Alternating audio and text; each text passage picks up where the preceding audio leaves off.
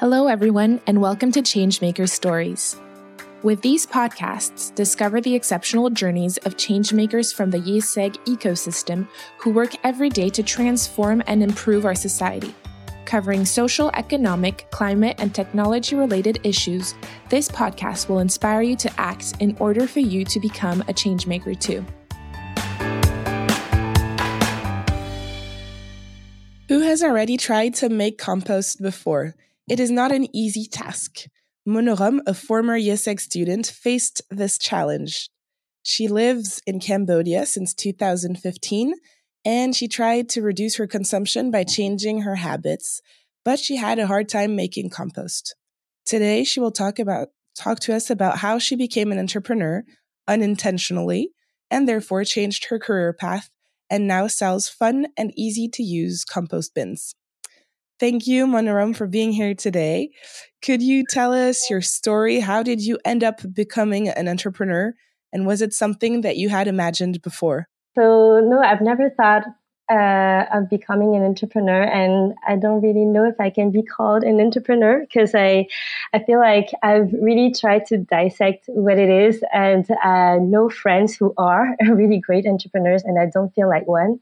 Uh, my story is that I decided to uh, join a social entrepreneurship competition back in 2019, uh, organized by a company uh, in Phnom called Impact Hub that you actually already interviewed uh, the CEO today. I, I, joined just because back then I was a sustainability coordinator in a in a small restaurant, and my idea was to actually try to find some project that I could uh, get my uh, the employees of that restaurant like in- interested in. And i thought by joining this social entrepreneurship competition it was something a bit like out of the box uh, that they could feel excited about. So i joined this competition along with two uh, waitresses of that restaurant. And uh, that's how i became uh, involved in starting a project where i had to where I had to develop a pitch and a prototype and uh, try to understand, okay, what is the problem? What can be the solution? Understanding the markets, come up with pricing and this kind of thing. So you created Compost City. Uh, what were the different steps in the elaboration of such a project? So before you started this this project with um, with the restaurant and then um, by going to this uh, to this competition how did you end up creating compost city? I never really decided okay i'm gonna do this. It's more that i've always had some kind of like i'm really in tune with my values and i feel like this is something that i always try to stay coherent with before I was really interested in development economics and microfinance and the question of inequalities. And from that point, I started to become interested in like the, the pure etymology of economics, which is like how we manage the house. So how we manage natural resources uh, on our planet and uh, um, among human beings, how we how we share, how we distribute natural resources. And from from that point, I started to see uh, the question of waste as something that is um, fully in the economy, but that we we tend to forget. It's like this daily act that we do, we just throw away, and then we just uh, feel like uh, it it doesn't exist anymore. But it um, the materiality of it is here and it means something in the economy. And um, so from that point, I started to also be interested in the role of the consumer and how uh, it has an impact on, on the world. So I started to reflect on my own consumption and production. So all my other human activities, but related to my scale, what can I do in my at my own scale? Then I just um, try to uh, reduce. It's not really. I mean, yes, it, it is reduced, but it's more like what uh, reserve, resources do I need to uh, actually use, and um, do I want to use this source of energy? Do I want to use this material? What does it mean when I buy this? Uh, when I do that, so I really started to reflect on all of this. Then I, I saw this article that was talking about this uh, woman and she was handing this jar and, and saying that in one year with her whole family, so husband and two kids, this is the amount of waste that she was producing in uh, one entire year. So I was like super uh, surprised by that because I was thinking this is what I produce in like one hour. so uh, this is when I started to understand that uh, actually what we what we produce, and in that case that was waste, uh, depends on uh, decisions that we make uh, every single day. Um, so um, I started to be really interested in that concept of uh, zero waste, uh, but m- like more uh, widely than that. It was really trying to understand the, the way um, that I want to live my life. Um, and so from uh, zero waste, then I started to like reduce a lot of my single use uh, plastic or metal or uh, different things, any anything that I, I didn't want to um, uh, have in my life. And then um, I realized that uh, like 99% of my of my trash um, was actually composed of uh, so like kitchen scraps, or we can say organic matter and uh, I was trying to find a solution online, and then I, I saw that uh, people were talking about compost, compost, and I had no idea what that word compost was. And uh, in in India, I saw uh, some uh, initiatives where they were uh, really trying to share information about what it is and how to do it. So I started to try in my own house, and um, and then when I was living in uh, in in Phnom Penh, I was uh, in a in an apartment uh, with a balcony, so I didn't have any access to a, a garden, so no backyard co- composting. And uh, uh, in the market, I couldn't find any composting solution, so I tried to just like do it for myself, but I just had no idea how to do and I tried to copy what I found from this initiative from India, but it was not the same material at all. Right. So I had like very different results. But like when you compost, you actually don't really know what you're doing at first, and you're dealing with um, a live stuff. You, know it because it's it's wet. You, you, know it. You know something's gonna happen, but you, you, you don't know yet what. So you and you need time. So that's something that's also very uh, different from our um, current era where everything has to be fast and um, you want to have results right away. You cannot do that with uh, regular composting. So I was doing that, and then um, in my job, I was also um, organizing some events. Sometimes it kind of like it was natural for me, or just like my interest was uh, for composting and uh, sharing information around that with the community around that restaurant. Uh, so I started to organize some events around composting, and then uh, I like because my friends who were interested also in environment were not necessarily composting, but when we were meeting, like to share food and stuff, I would always bring my Your compost bin. It was not a compost bin at the time. I would just bring like one big pot, uh-huh. and like everyone was putting all the jackfruit seeds, uh, all the durian skin and stuff, and and give to me. And I would come back home and uh, meticulously like cut everything down into small pieces, and then put in my compost and and see from there. So. Um, so oh now God. it became a compost city, a project that you you launched in Cambodia and that you sell in Cambodia. Yeah, yeah. Sorry. Oh my God, it's a it's a very long journey. What I told you just now, uh, but yeah, I feel like every time it was uh, a new step of oh, it's always about like it's a it's a topic that it doesn't for me. It's uh, like still today, I still I, I feel like I still have so much more to explore because mm. I feel like it started from a zero waste solution and, and now it's like this door to understand more about how nature works, uh, the cycle of carbon, the importance of uh, the soil food web, what does fertility means when we talk about soil, what is soil erosion. I feel like I understand much more about those concepts uh, thanks to compost.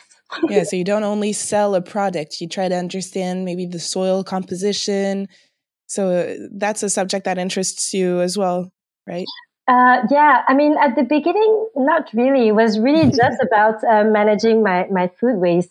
But then you you get this byproduct, which is the compost, and then people start to ask you about it, like, what can you do with the compost? And then like, uh, can you link it to farmers? So you're trying to understand, okay, do I know what I'm talking about? and do more research. And then when you start to deal with life, I feel like yeah, you, there's so much more to, to learn. And could you tell us maybe what interests you in the soil composition and what's maybe necessary for us listeners to know? What I found so fascinating about soil and at first is that we we actually needed to to to eat. Like if there was no soil, we could uh, maybe do some hydroponics for some time. But uh, if we really uh, look at what we what input we need uh, to create a hydroponic system, like at the end of it, there's always something that you have to extract from the soil. It's mm. it's it's uh, you you you cannot be independent from soil. So we we need soil to to survive. So soil is like this house where you have a lot of inhabitants inside. These all these uh, creatures make it possible for plants to get nutrients. Yeah, plants eat from light and the atmosphere, but they also eat from from the soil. And if you didn't have like all uh, this soil food web that works uh, well, um, then you deprive uh, those, those plants from those nutrients, and then you cannot grow uh, food uh, sustainably. So um, yeah, that's why I find it um, uh, fascinating. There, there's actually so many, so, so much more to, to say about the story. Like if we think about that it's like the medium to grow plants and plants are all uh, like solar panels. Mm-hmm. and when we start to put concrete uh, on the soil, we just reflect the energy from the soil to the atmosphere and then the, uh, the, the climate is getting hotter. That is something that we're not necessarily talking about so much, but that is actually so important when we talk about climate change, for example. So there are so many things we can talk about when we talk about soil. And do you train people on the composition of the soil when you sell Compost City so that they get the information more than just uh, a compost bin, do they like understand the what they're going to do with the with all their um what everything they put in their compost bin? Uh, yeah, when we uh, do workshops, that is something that I really love to uh, for for people to, to to get from the workshop is to really understand what um, the process of decomposition uh, of all organic matter how how does it work? Like how can you go from the kitchen scraps which are like super colorful and that have a certain smell to something that is like brown and like mm. that is sticky and that smells earthy? I really like to uh, get people to understand about the, this process, but also like how how life intervenes to make it happen. So uh, the role of the microbes and the animals in that decomposi- decomposition. Uh, that is something that is super in, important for me. Like I had one teenager once who I asked, okay, "How do you think that happens?" And she says, "I don't know. I think it's just nothing happens. It's just time. And I found it super interesting because um, I, to be honest, like when I was younger, I was thinking just just like her. When I even when I started to compose, I don't, I didn't really, I knew that something was happening, but I didn't really understand the the whole story, and I didn't even think of all the microbes that there is like right now, like when we when we are breathing at the moment. I don't know if you know, Vicky, but you are breathing microbes at the moment, and uh, so um, like the, the, the role of, of these microbes, how, how they uh, make life uh, function on a daily basis is absolutely um, crucial and we depend on them to, to, to live and to, to, function to get energy and we don't even know about this stuff. So right. yeah um, this is something that's really important for me and i'm really trying to um, like I'm showing videos, I'm uh, showing portraits of the compost creatures.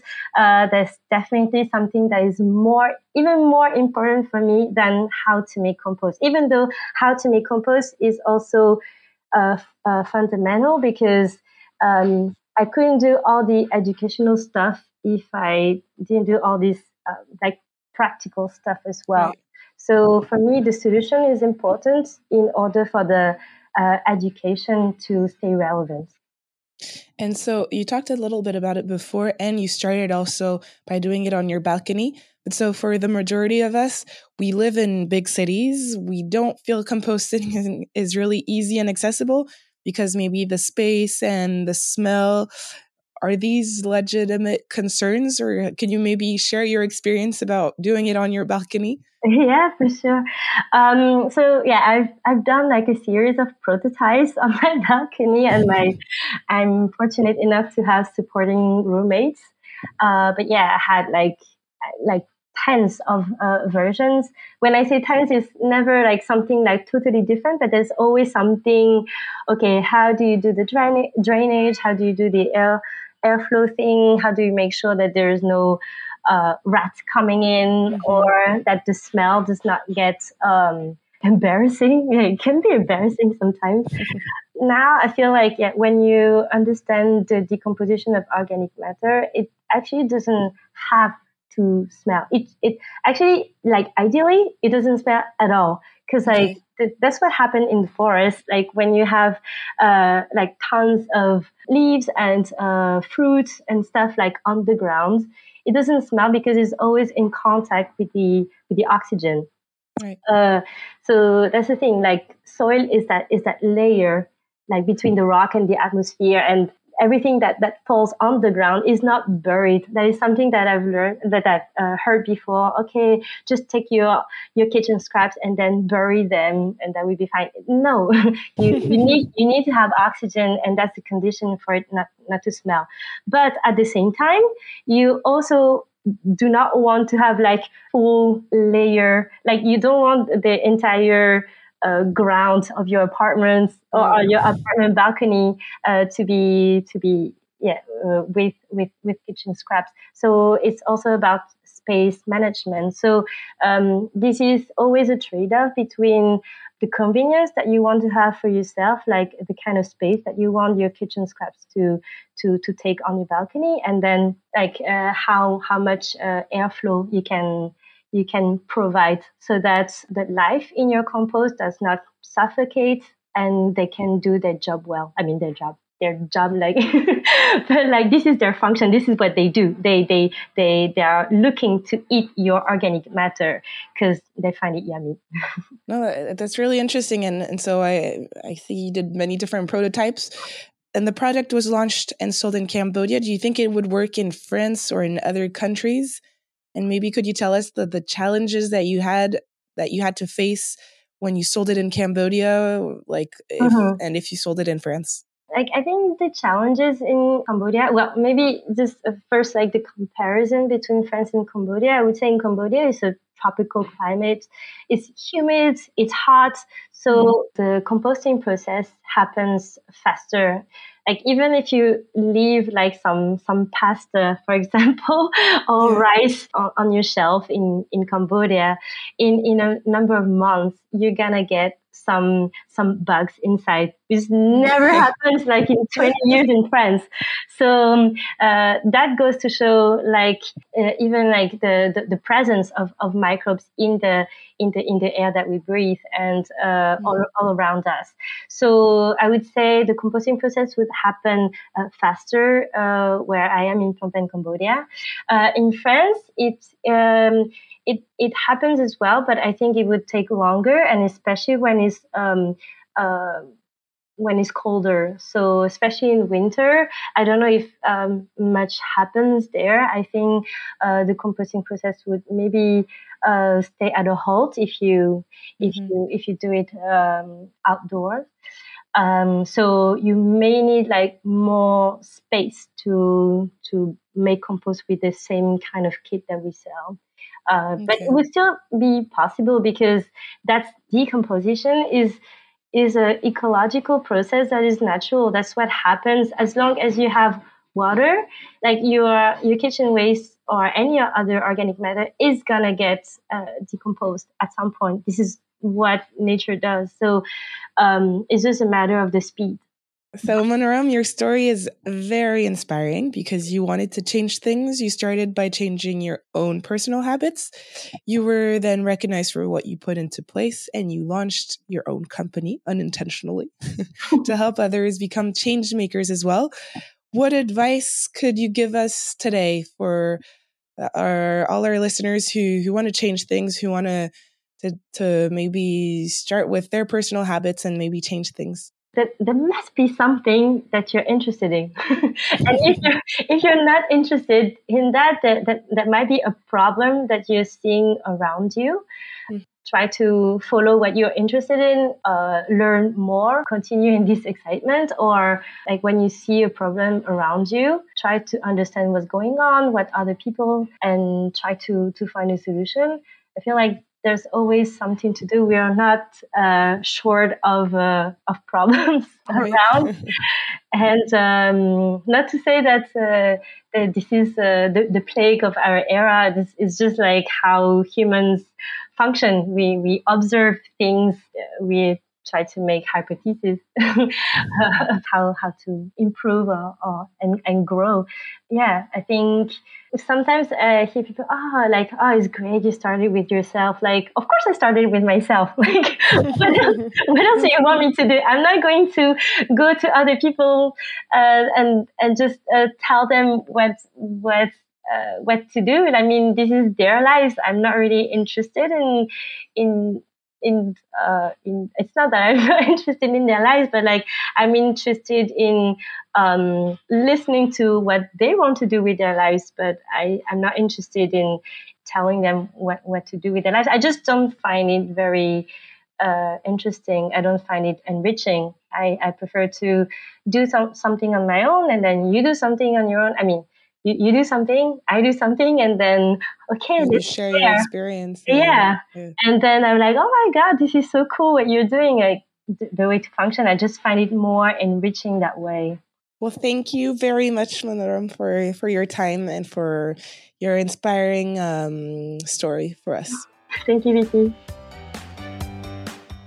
Thanks for sharing this moment with us. We hope that this episode has inspired you and maybe even encouraged you to change things at your own individual level. Changemaker Stories is available twice a month, in French at the beginning of the month and in English mid month. So stay tuned and subscribe to our channel. Changemaker Stories is a IÉSEG School of Management and IÉSEG Network podcast produced by ECO Studio.